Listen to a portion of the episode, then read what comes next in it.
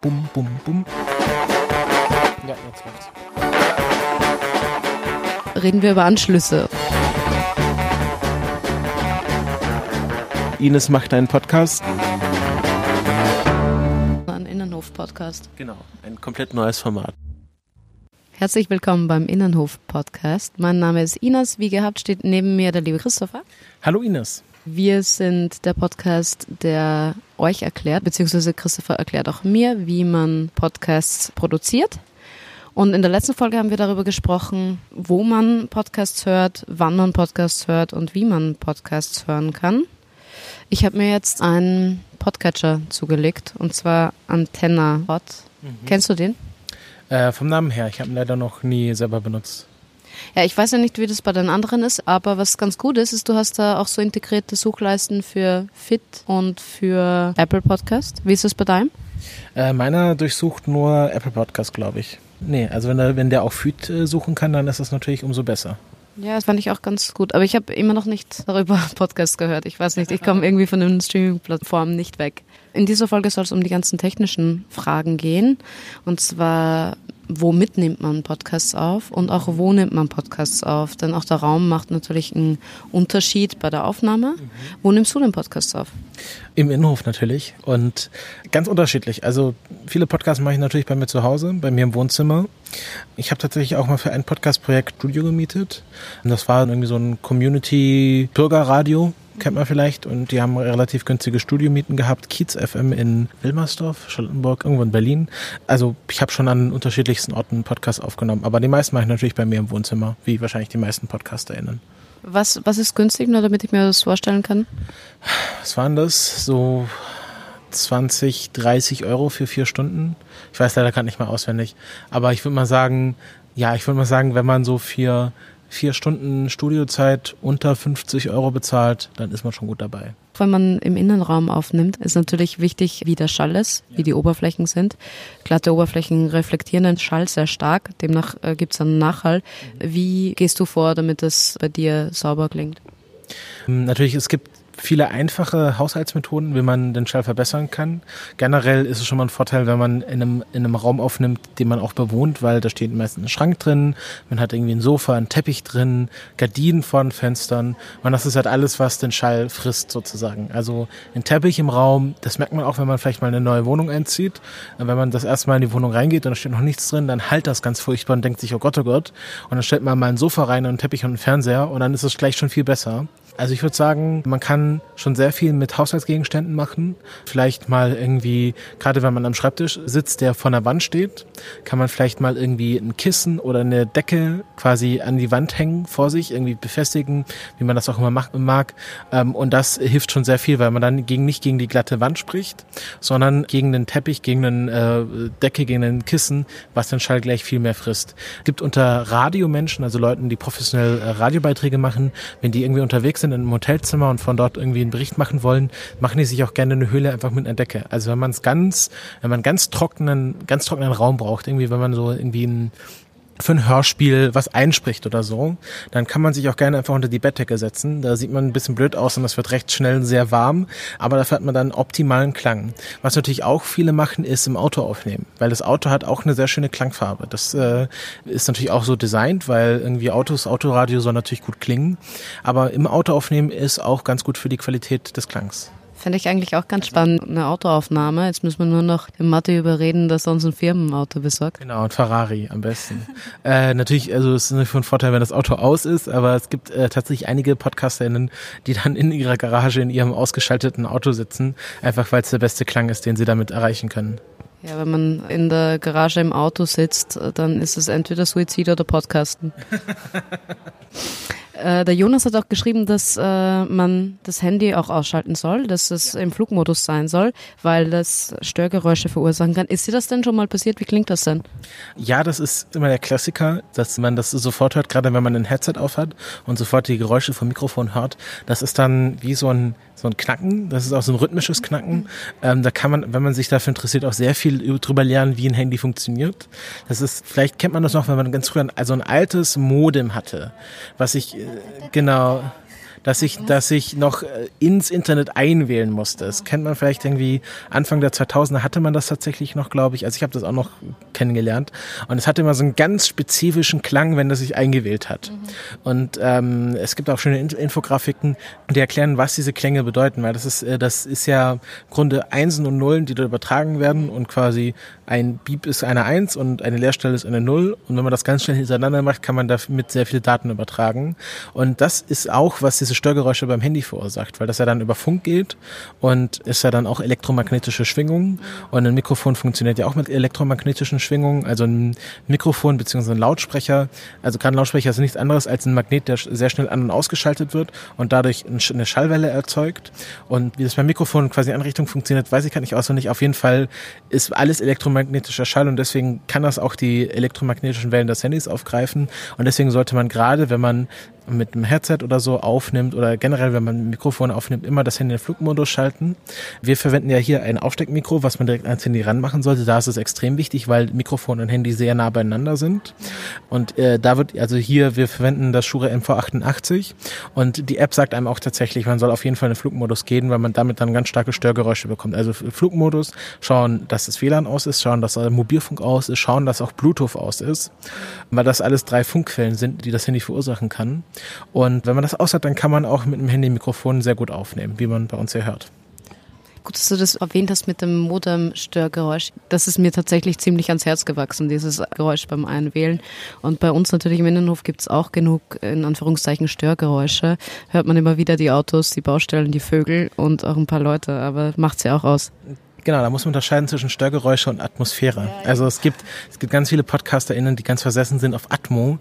Und es gab sogar mal einen Podcast, ich glaube, der ist auch nicht mehr online leider. Das war jemand, der ist mit Ohrmikrofon. Also es gibt tatsächlich Mikrofone, die man sich in die Ohren steckt. Das mag erstmal komisch klingen, aber das ist dann quasi der Klang, den man aufnimmt, wie als würde man mit den Ohren hören. Okay.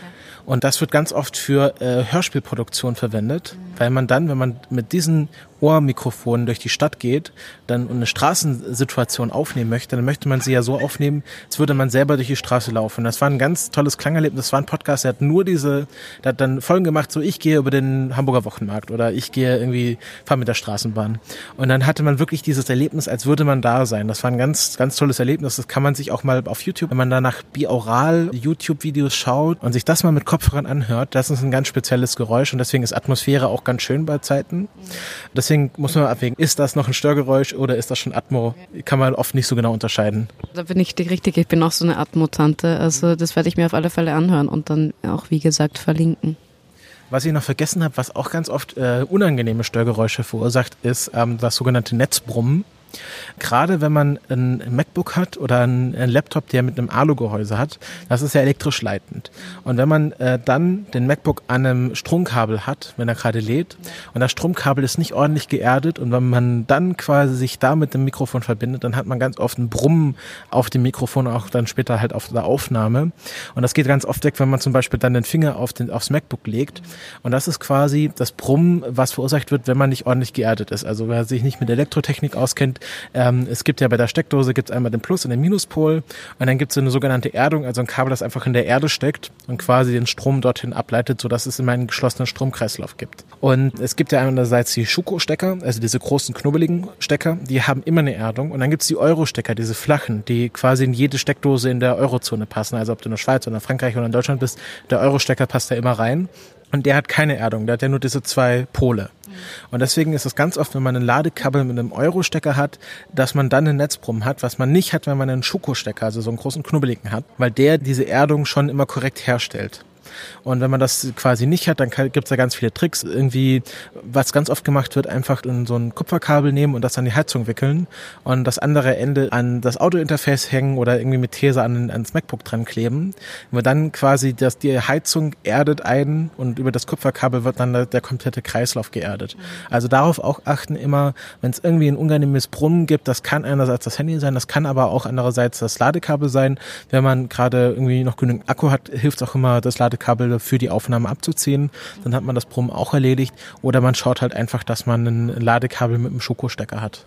Okay, heftig. Wusste ich nicht, wie viel man da eigentlich falsch machen kann bei so einer Aufnahme ja, ja, ja. und wie viel Störgeräusche da entstehen können. Du hast ja vorher schon das angesprochen mit Elektromagnetismus bei den Lautsprechern. Gehen wir mal näher auf die Mikrofone ein, die man so nutzen kann. Es gibt verschiedene Arten natürlich. Eines davon wäre das dynamische Mikrofon. Und das funktioniert genauso über Elektromagnetismus, wie du es vorhin beschrieben hast. Es gibt einen elektrischen Leiter und dann in diesem Feld, wenn der bewegt wird, dann entsteht ein elektrisches Signal, das den Schall umwandelt.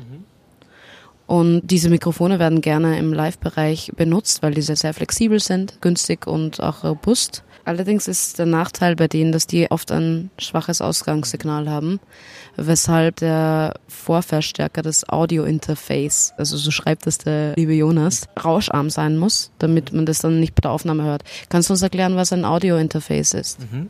Also viele Leute kennen das Mikrofon, das ist quasi das Teil, wo man reinspricht und äh, dann gibt es natürlich Mikrofone, die man direkt irgendwie per USB in den Computer anstecken kann. Es gibt aber auch Mikrofone, die noch einen Zwischenschritt brauchen. Einfach weil es zum Beispiel einen Vorverstärker braucht, dass man sagt, okay, da kommt ein ganz schwaches Signal rein und das muss jetzt quasi irgendwie verstärkt werden. Also das kann man sich vorstellen, lass mich mal kurz ein gutes Beispiel finden. Naja, dann klopft irgendwie auf so eine kleine Trommel, macht immer bum, bum, bum. Und das muss man jetzt irgendwie ganz laut verstärken. Und dann äh, stellt man sich vor, okay, da ist jemand anderes, der hat eine große Pauke und sieht, okay, ich schlage irgendwie einen Takt und die große Pauke imitiert dann diesen Takt. Und das wird dann quasi, das ist dann das gleiche Signal, aber es wird einfach verstärkt. Also man hat einen ganz kleinen Input, so eine ganz kleine, so eine ganz kleine Handtrommel und da steht jemand auf der anderen Seite des Raumes und imitiert diesen, diesen Takt, den ich dann mit dieser kleinen Trommel, Trommel mit der großen Pauke und macht daraus das Signal einfach wesentlich lauter. Und das stellt man sich jetzt quasi elektronisch umgesetzt vor und das ist quasi dieser Vorverstärker, der quasi dieses schwache Audiosignal, was ins Mikrofon reingeht. Ich bewege quasi diesen elektromagnetischen Schaltkreis einfach dadurch mit meiner Stimme. Diese Schallwellen quasi bewegen diesen Schaltkreis, aber nicht sehr stark. Aber das Signal kommt an, wird quasi genommen und nochmal verstärkt und deswegen braucht man quasi bei, äh, bei Mikrofonen manchmal ein Audio-Interface, weil man halt diese Vorverstärkung haben möchte. Gerade bei Headsets, also es gibt ganz viele USB-Mikrofone, da ist diese quasi dieses Audio-Interface direkt ans Mikrofon dran geklebt. Also deswegen sind diese USB-Mikrofone gerne ein bisschen größer. Oder äh, wie hier zum Beispiel wird das dann quasi bei unserem Auf Aufsteckmikrofon wird das digital gemacht. Also man steckt das Mikrofon aufs Handy drauf und das Handy fungiert dann quasi gleichzeitig als Audio-Interface und gleich als Aufnahmesystem. Mhm. Es gibt aber auch zum Beispiel Headsets, wo man sagen will, okay, man will nicht so Klobiges auf dem Kopf haben. Deswegen braucht das Headset noch quasi ein externes Audio-Interface, wo man das dann reinsteckt, weil man quasi diesen ganzen Audio-Interface-Kram ja nicht irgendwie auf dem Kopf tragen will. Deswegen muss das irgendwo extern gelagert sein. Es gibt natürlich auch USB-Headsets, aber die klingen halt immer sehr schlecht, weil die halt nicht dieses Audio-Interface, nicht diese gute Verstärkungsleistung machen können. Und deswegen rauschen die immer sehr stark, weil man halt dieses schwache Signal komplett hochziehen muss. Und damit hat man auch dieses Hintergrundrauschen, was immer dabei ist, immer sehr hoch. Wenn man quasi einen Vorverstärker hat, dann wird quasi nur das Input-Signal, was man eigentlich haben will, genommen und verstärkt. Deswegen braucht man für manche Mikrofone ein Audio-Interface und das sind dann meistens die bessere Aufnahmequalität mhm. als mit Mikrofon, was man direkt an einen USB-Port anschließen kann. Sind auch nicht schlecht, aber im Audio-Interface ist man auch nochmal flexibler. Irgendwie den Gain regeln, also wie empfindlich das Mikrofon ist, das bedeutet Gain, also wie sehr es auf Signale reagiert, ob es dann einen großen Ausschlag macht, einen kleinen Ausschlag macht. Wenn man den Gain hochzieht, muss man so nicht so laut reden. Aber es hat natürlich auch den Nachteil, dass auch Hintergrundgeräusche mehr verstärkt werden. Wenn man einen niedrigen Gain hat, dann muss man vielleicht ein bisschen lauter reden, aber dafür sind die Hintergrundgeräusche nicht so sehr zu hören. Und als Alternative könnte man noch ein zweites Mikrofon wählen, das Kondensatormikrofon. Hast du das schon mal benutzt? Ja, Kondensatormikrofone sind tatsächlich ein bisschen empfindlicher, also müssen nicht so sehr verstärkt werden. Aber dafür äh, sind sie ein bisschen restriktiver, wie man reinsprechen muss. Also ein Kondensatormikrofon muss man in ganz bestimmten Winkel reinsprechen. Kondensatormikrofone werden oft in Radiostudios verwendet, weil dort halt Leute an diesem Mikrofon arbeiten, die genau wissen, wie man mit denen umzugehen hat. In Live-Situationen irgendwie auf der Bühne oder Publikumsmikrofone bei Vorträgen sind meistens dynamische Mikrofone, weil man halt viele Leute hat, die nicht wissen, wie man mit diesem Mikrofon umgeht. Deswegen ist halt ein Kondensatormikrofon generell die bessere Möglichkeit, wenn man halt eine sehr gute Audioqualität erzeugen will, aber sie sind meistens teurer und wesentlich empfindlicher, was irgendwie Sturzgefahr oder so angeht. Ein dynamisches Mikrofon, das kann man auch mal in den Rucksack werfen. Ein Kondensatormikrofon würde ich wahrscheinlich nur im Koffer transportieren. Ja, da kommen wir auch zur Unterkategorie und zwar sind das die Großmembranmikrofone. Das kann entweder ein dynamisches Mikrofon sein oder eben ein Kondensatormikrofon. Und ganz oft in so Radiostudios nutzen die diese, weil es einen volleren Klang hat, aber andererseits viel klobriger ist. Das sind die, die sind so zigarrenförmig und auch sehr vol voluminös und äh, die eignen sich dann auch tatsächlich zur seitlichen Besprechung, was natürlich auch praktisch ist, wenn man ein Interview mit mehreren Leuten führt. Ja. Das gibt, also da spricht man auch gerne von der Dynamik des, des Klangs. Also man kann ja immer nur so in einer Lautstärke reden und das ist ganz undynamisch. Oder man kann sehr intensiv reden und das ist gerade, wenn man so ein Hörbuch hört. Also so ein Hörbuchsprecher, der hat ja eine sehr volle Stimme und der geht mal hoch und mal runter und liest einem das so mit vollem Wehre vor. Und das ist quasi diese Dynamik des Klangs, also wie, wie sehr diese Bandbreite von, laut, von leise nach laut ausgenutzt wird. Das ist so, wenn man dann eine schöne Dynamik hat, dann klingt das gleich viel besser. Und das muss natürlich auch das Mikrofon mitnehmen. Also wenn das Mikrofon alles so eine flache Linie macht, dann kann der Sprecher oder die Sprecherin sich noch so sehr bemühen. Das klingt, das klingt dann halt hinterher immer noch flach. Ja, das ist genau das, was bei mir passiert. Christopher hat ein anderes Mikrofon offensichtlich als meine monotone Stimme. Also ist, nein. Machen wir weiter. Und zwar reden wir über Anschlüsse. Und da würde ich das Wort auch gern an dich übergeben. Ich habe ja, wie du vielleicht bemerkt hast, davor schon ganz brav recherchiert. Es ist nämlich nicht so, dass ich ein Physikgenie bin, sondern ich habe da ein bisschen Recherche betrieben. Mhm. Aber jetzt für die Anschlüsse würde ich das gerne auf dich übertragen, weil du schon sehr schön vorhin erzählt hast von dem USB-Anschluss mhm. und XLR-Anschluss, glaube ich, hast ja. du erwähnt. Wo ist der Unterschied? Was, was ist der Vor- und Nachteil? Die Sache ist die, wenn man ein Mikrofon reinredet, sind das ja analoge Signale. Also die, die Sprechwellen, die, die Schallwellen, die man beim Sprechen erzeugt, werden quasi direkt so in ein elektrisches Signal umgewandelt. Aber der Computer versteht ja nur Einsen und Nullen. Und man spricht ja nicht in Einsen und Nullen, sondern man spricht ja stärker, leiser, aber es ist ja keine 1-0, 1-0, sondern irgendwie laut, leise, laut, leise, sondern es ist ja so dynamisch und ist so abgeschwächt und das muss der Computer erstmal verstehen. Dafür braucht man auch das Audiointerface, das quasi ein Übersetzer für den Computer, der dieses analoge Signal nimmt und in ein digitales Signal umwandelt. Also von diesem analog bedeutet quasi, die elektronischen Signale repräsentieren genau das, was ich sage. Und das Audiointerface wandelt diese analogen Signale in Einsen und Nullen um und gibt das dem Computer weiter. Und der Computer weiß, okay, ich verstehe diese Einsen und Nullen, das ist irgendwie Sound, den ich irgendwie verstehen kann. Ich habe da auch was gelesen, was ich eigentlich sehr schön beschrieben fand. Das analog wäre eben da die menschliche Stimme und dass man sich das auch, wenn man sich zum Beispiel eine Uhr vorstellt, dass du analog einfach jede, jeden Schritt, jede Sekunde mitverfolgen kannst, während du bei der digitalen ist genau dasselbe, aber einfach vereinfacht und du siehst nicht jeden Schritt. Genau. Also man kann, kann sich das irgendwie vorstellen, man hat irgendwie so eine Digitaluhr, wo es immer nur so blinkt für jede Sekunde und dann hat man so eine schöne Standuhr mit so einem Pendel und da kann man ja wirklich sehen, wie der Pendel hin und her schwingt. Und der Pendel ist ja nicht links, rechts, links, rechts, sondern so links und dann geht er in die Mitte und dann geht er wieder hoch und dann geht er wieder runter. Und das ist quasi analog, also man kann jeden Schritt mitverfolgen und digital wäre einfach 1, 2, 1, 2, 1, 2 oder 0, 1, 0, 1. Und deswegen ist ein XLR-Anschluss, wird meistens bei Mikrofonen verwendet, die ein bisschen hochwertiger sind, weil man das analoge Signal, das ist quasi verlustfrei, da wird nichts komprimiert, da wird nichts konvertiert, das ist quasi das pure Audiosignal. Deswegen sind XLR-Anschlüsse so auch mehr oder weniger der Standard in der Audiotechnik. Und was Jonas auch hier schon oder was du hier schon richtig recherchiert hast, was Jonas richtig beschrieben hat, ähm, die Kabel können hier meistens ersetzt werden. Also wenn man sich ein Mikrofon mit XLR-Anschluss holt und das ein bisschen hochwertiger ist, dann kann man dieses Kabel vom Headset oder vom Mikrofon abziehen. Und wenn das Kabel kaputt ist, dann kann man das austauschen und muss sich das komplette Mikrofon austauschen. Im Gegensatz zu den XLR-Anschlüssen gibt es den USB-Anschluss. Also man kennt vielleicht viele äh, Mikrofone, die mit USB funktionieren oder jetzt hier mit einem Lightning-Port an, an einem iPhone. Und da wird quasi diese Umwandlung von dem analogen ins digitale Signal direkt im Mikrofon gemacht. Und das Problem ist hier, dass das nicht so ganz verlustfrei ist oder nicht so hochqualitativ. Deswegen haben die günstigeren Mikrofone, weil es natürlich günstiger ist zu produzieren, meistens so ein USB-Mikrofon, können aber nicht so eine gute Qualität produzieren. Es gibt auch hochqualitative USB-Mikrofone. Wir gehen ja gleich noch mal ein paar Beispiele durch. Aber wenn man halt auf gute Qualität setzen will, dann sollte man sich ein Audio-Interface mit XLR-Anschluss holen, weil das einfach nochmal quasi diese Kette kann man nochmal an jedem Schritt genau überprüfen, wo jetzt quasi die beste Qualität rauskommt. Und man ist einfach auch flexibler. Irgendwie, ich habe ein Audio-Interface, ich habe ein Headset mit XLR-Anschluss, ich kann irgendwie das Headset an ein anderes Interface anschließen, irgendwie ein anderes Mikrofon an das Interface anschließen und habe nicht eine Kette von Mikrofon mit USB-Anschluss, sondern das ist quasi ein gegossenes Produkt, wo alles verklebt ist und man kann nichts austauschen. Da ist man halt leider nicht so flexibel und wenn irgendwas an dieser Kette kaputt geht, muss man das ganze Mikrofon austauschen. Wenn man mehrere USB-Mikrofone am selben Laptop anschließt, können die Stimmen auseinanderlaufen, beschreibt der Jonas. Hast du das mal gehört, wie das klingt? Ich kann mir da nichts genau. vorstellen. Also es ist häufiger nicht das Problem, wenn man mehrere USB-Mikrofone an einen Computer anschließt. Da ist eher das Problem, dass gerade wenn man ganz viele gleiche USB-Mikrofone hat, dass der Computer durcheinander kommt, weil die USB-Mikrofone heißen alle gleich.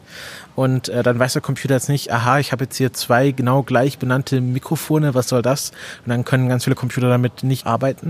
Deswegen ist es gerade, wenn man mehrere Leute in dem gleichen Raum aufnehmen will, mit äh, jeweils eigenem Mikrofon, immer von Vorteil, man hat nochmal ein extra Audio-Interface, wo man nochmal Mikrofone anstecken kann.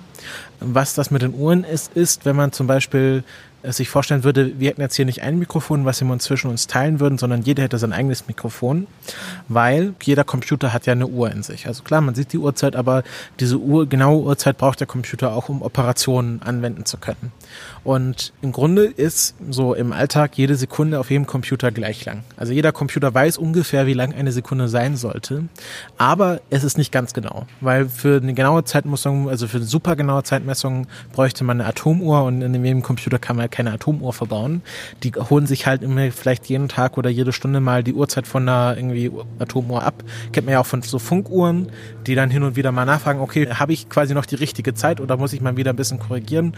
Und meistens muss man dann so ein paar Millisekunden immer nachjustieren. Und wenn man so im Alter die Uhrzeit abliest, dann merkt man das gar nicht. Aber wenn man halt Audioaufnahmen macht, dann kann das schon einen Effekt haben. Wenn man jetzt über mehrere Stunden zwei unterschiedliche Sekundenlängen hat. Also der eine Computer denkt, okay, eine Sekunde ist tatsächlich irgendwie nur 0,99991 Sekunden lang und der andere Computer denkt, ah, eine Sekunde ist 1,00001 Sekunden lang und das jetzt irgendwie auf 5000 Sekunden addiert, dann hat man am Schluss irgendwie eine Abweichung von mehreren Sekunden oder fast, fast einer ganzen Sekunde und das hört man dann sofort. Deswegen ist es immer von Vorteil, man nimmt alles auf einem Computer auf damit halt diese Uhren nicht auseinanderlaufen. Weil jeder Computer denkt halt so ein bisschen anders über Zeit nach. Das ist im Alltag fällt das nicht, äh, nicht immer auf. Aber gerade bei Audioaufnahmen fällt das sehr stark ans Gewicht. Ich hatte gerade echt Schwierigkeiten, mich zu konzentrieren, weil dieser Nachbar gerade so durch den Hof geschlurft ist, dass ich ganz laut die Stimme von meinem Vater gehört habe, Füße heben beim Gehen. Naja, auf alle Fälle hat sich der Jonas die Mühe auch gemacht und hat Anwendungsbeispiele aufgeschrieben und dazu passende Geräte, die man nutzen kann, passende Mikrofone, die man dazu nutzen kann. Und wir werden nicht alles durchgehen, weil sonst wird es wahrscheinlich auch ein Vier-Stunden-Podcast. Aber vielleicht überfliegen wir das kurz und wenn du Anmerkungen dazu hast, immer gerne. Es gibt zum Beispiel den Fall, eine Person nimmt an einen Computer auf und er hat die Mikrofone aufgeschrieben, dynamische Mikrofone und so weiter. Sagt dir einer dieser Mikrofone etwas und kannst du denn da auch etwas empfehlen oder verneinen vielleicht sogar? Mhm. Also wir sind jetzt bei einer Person nimmt auf einem Computer auf. Mhm. Ähm, also was ich persönlich privat benutze oder auch bei vielen meiner Podcast-Produktionen ist das Superlux HMC 660X. Das ist ein komplizierter Name für ein einfaches Mikrofon. Das ist ein relativ günstiges Headset mit XLR-Anschluss. Ja, es ist im Grunde ein, wenn man es böse sagen will, ein China-Nachbar eines wesentlich teureren Mikrofons. Das hat man ganz oft, dass man irgendwie sagt, okay, man hat hier ein Headset, das kostet 300 Euro, das ist sehr hochqualitativ, das hat eine gute Qualität. Und dann gibt's im Grunde das gleiche Headset für 30 Euro. Da ist diese Mikrofonkapsel, also der Kern, wo man reinspricht, gleich, aber alles drumherum ist halt irgendwie billiger und schlechter verarbeitet und die gehen schneller kaputt und die halten nicht so lange. Wenn das kaputt geht, dann setze ich das halt einfach für 40 Euro. Man muss nicht gleich 300 Euro für ein teures Headset benutzen. Und diese Superlux HMC 660, das wurde wirklich ausführlich von der Podcasting-Community getestet. Da gibt es, wie Jonas auch verlinkt hat, einen sehr guten Thread im Sendegate, wie man das einsetzen kann. Er hat jetzt hier dazu verlinkt das Zoom H5 als mobilen Audiorekorder. Es gibt als sehr günstiges Audio-Interface, wenn man wirklich nur als eine Person aufnimmt, das Behringer Xenix 302 USB. Das ist quasi ein sehr kleines, günstiges Audio-Interface für knapp unter 100 Euro, wo man wirklich nur einen XLR-Anschluss hat. Also es ist genau ein Interface für ein Headset und das kann man dann per USB in den Computer anschließen und dann ist man irgendwie für 150 Euro schon direkt ausgestattet und man kann am, am Computer sehr hochqualitative Podcasts aufnehmen. Also das Superlux ist ein super Einsteiger-Headset, wenn man quasi das Interface dazu kauft oder schon hat. Das Zoom H5 ist natürlich auch praktisch, weil man das noch direkt als Handrekorder benutzen kann. Also hat er quasi eine Doppelfunktion. Ist dafür aber auch noch mal ein bisschen teurer als das Behringer Xenix 302, weil man das halt wirklich nur in Kombination mit dem Headset verwenden kann. Da kann man sich im Sendegate auch noch mal einlesen. Das wurde wirklich auf Verzonieren getestet und wenn man da ein bisschen bastelaffin ist, kann man das auch so umbauen, dass man das direkt ans iPhone anschließen kann. Äh, da muss man aber ein bisschen für löten können. Das ist vielleicht nicht jedermanns Geschmack. Das andere, was ich auch kenne und was ich auch gerne benutze, ist das Blue Yeti.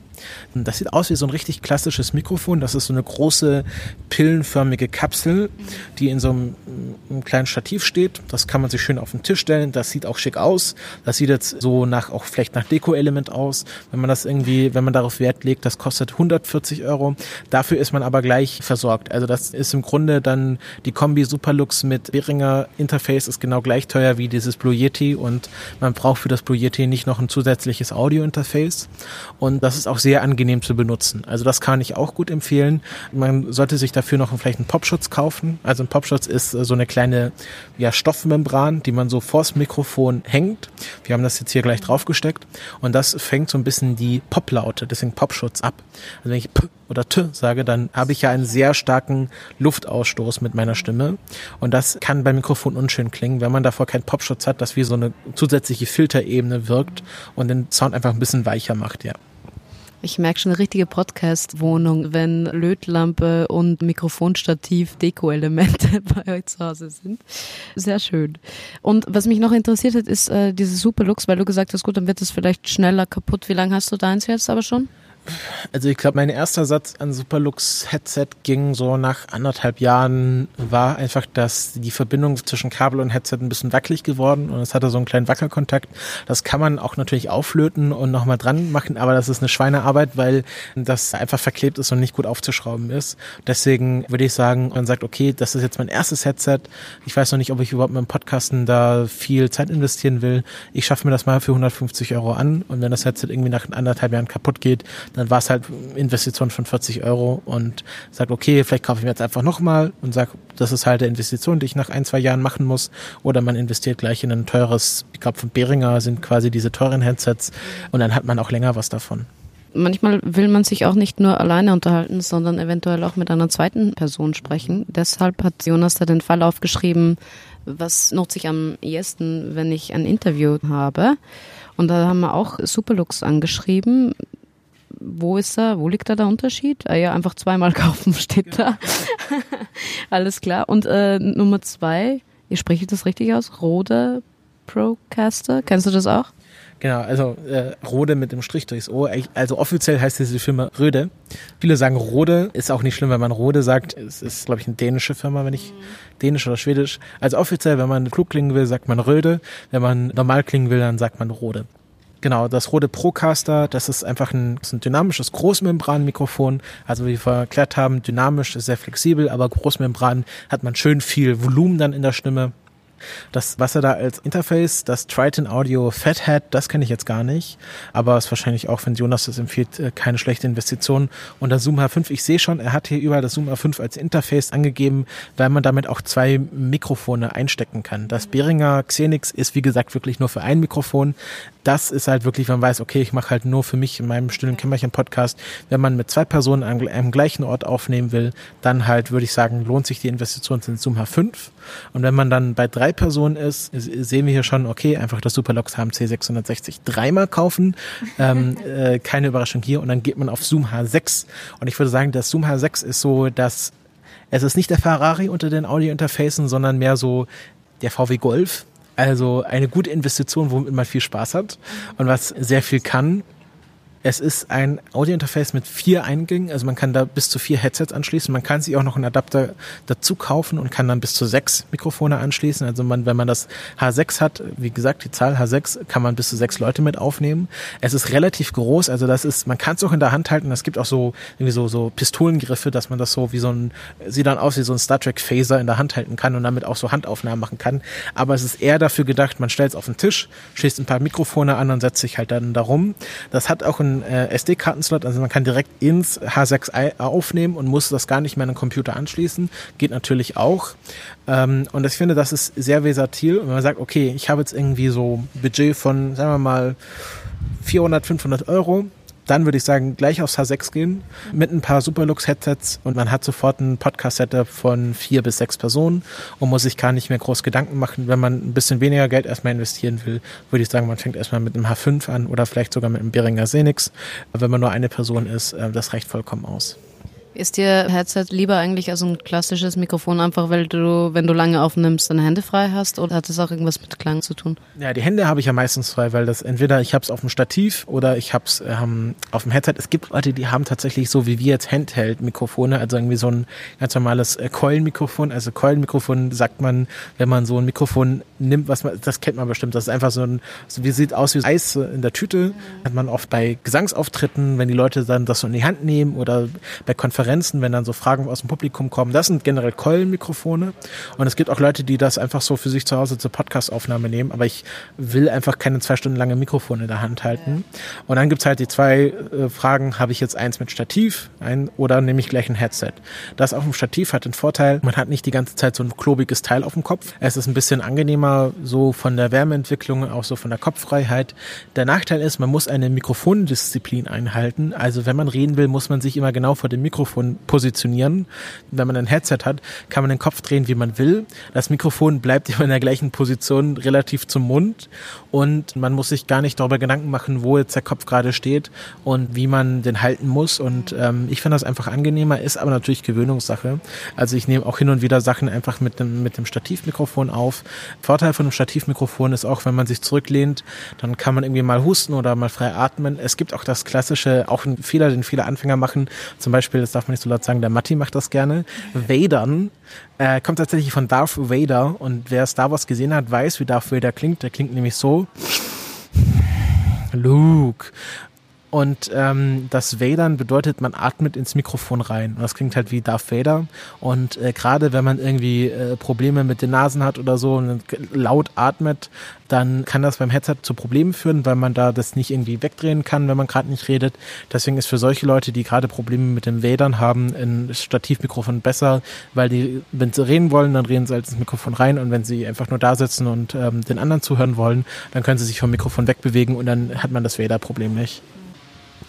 Ja, dann haben wir ja noch den Fall Reportage und da kommen erstmalig ganz andere Marken vor. AKG, ich, mir sagt das ja sowieso eigentlich alles nichts, aber sagt dir das was? Das AKG, so ein Handheld-Mikrofon, also er hat jetzt hier für die Reportage so zwei Handheld-Mikrofone empfohlen. Einmal das AKG C1000 und das andere war jetzt das Sennheiser MD46. Und da kann man dann halt so reportermäßig, wenn man irgendwie unterwegs ist, man hat irgendwie so eine kleine Umhängetasche, da ist das Audiointerface drin und das machen auch ganz viele Profis. Also irgendwie RadiojournalistInnen, wenn die unterwegs sind, irgendwie auf ein, irgendwie in einer Veranstaltung, haben die so eine kleine Umhängetasche mit ihrem Interface drin, haben so kleine Kopfhörer auf, dass man halt immer hören kann, ob der Klang gut ist, aber auch noch die Außenwelt wahrnehmen kann und ja, halten das dann Leuten unter die Nase und äh, lassen die dann reinsprechen. Also da gibt's halt, einerseits hat er hier das AKG, das ist ein Kondensator-Handmikrofon, also wie gesagt, ein bisschen besser vom Klang, aber nicht so ganz so flexibel. Und äh, das Sennheiser MD46, das ist ein dynamisches Mikrofon, kostet dafür auch wesentlich mehr, sehe ich gerade. Und dann halt ein Zoom H5 irgendwie äh, kann man sich, äh, wenn man große Hosentaschen hat, wahrscheinlich auch in die Hosentasche klemmen und dann ist man ready to go und kann dann aufnehmen. Es gibt noch eine andere Kategorie, das sind sogenannte Shotgun-Mikrofone. Das sind ganz lange, ganz dünne Stabmikrofone Mikrofone, die halt sehr gerichtet sind. Mit so einem Shotgun-Mikrofon hat man halt einen sehr kleinen Aufnahmekegel, kann dann wirklich eine Person aufnehmen, ohne dass man Umgebungsgeräusche hat. oder sehr geringe. Also gerade wenn man irgendwie auf einer Messe unterwegs ist, man möchte so eine Person am Stand interviewen und will aber nicht den ganzen Messetrubel um sich herum haben, da bietet sich ein Shotgun-Mikrofon an, weil das sehr gerichtet ist. Da hört man wirklich hauptsächlich nur diese eine Person und sonst niemand anderes. Ja, dann haben wir hier auch noch ein Foto von unserem äh, Mikro oder deinem Mikrofon, eigentlich Schuhe-Motiv. Äh, ich, können die nicht einfach Susi und Birgit und so weiter heißen? Ich weiß nicht, ob ich das richtig ausspreche. auch in Zukunft Susi nennen. Ist gut. Wie zufrieden bist du denn mit dem? Ich bin sehr zufrieden. Das, das Schure-Motiv M88, das ist tatsächlich halt für Leute, die ein iPhone besitzen oder ein iPad, weil das wirklich nur für den Lightning-Anschluss geht. Es gibt auch das MV88 Plus, das geht auch mit USB-C-Anschluss. Das ist aber nochmal, glaube ich, 100 Euro teurer. Also das MV88 kostet so um die 140 Euro, kann man bestimmt auch gut Gebrauch kaufen. Und das MV88 Plus kostet irgendwie 240 Euro. Damit ist man dann aber sehr mobil. Das ist wirklich ein kleiner Aufsatz fürs, fürs iPhone. Gibt auch eine gute App dazu, damit man aufnehmen aufnehmen kann und das produziert hoffentlich, wie man hört, einen extrem guten Klang für kleinen Preis. Jonas hat hier noch das Rode Smart Love Plus erwähnt. Das ist ein sogenanntes Lavalier-Mikrofon. Das ist ein ganz kleines Mikrofon, was man Leuten irgendwie das Hemd oder an die Krawatte klippen kann. Das ist tatsächlich eher was für Videoaufnahmen, weil das ja äh, nicht so auffällt, aber quasi an, an, den Leuten dran ist. Und man sagt, okay, ich meine Videoaufnahmen, aber das Mikrofon muss irgendwie näher dran sein. Dann hat man oft so Lavalier-Mikrofone, sieht man vielleicht auch irgendwie mal öfters im Fernsehen. Kann man auch nehmen habe ich jetzt bisher nicht so gute Erfahrungen mitgemacht, weil einfach, wenn man einen Podcast aufnimmt, dann ist es egal, wie groß das Mikrofon ist. Das ja. ist ja dann nicht im Bild, beziehungsweise es gibt kein Bild. Deswegen Rode, also so ein Lavalier-Mikrofon würde ich nur nehmen, wenn man irgendwie noch andere Verwendungszwecke dafür hat. Also bin ich kein Fan von. Wenn ich dich kurz da korrigieren darf, wie wir gelernt haben, was ist ein Podcast, kann ein Podcast durchaus ein Bild haben, wie zum Beispiel beim YouTube-Kanal, oder nicht? Ja, ja, ja. Ich hoffe, dass wir oder gerade auch der Christopher euch das etwas näher bringen hat können von seinen Erfahrungen mit den, mit den Mikrofonen, die er bisher hatte.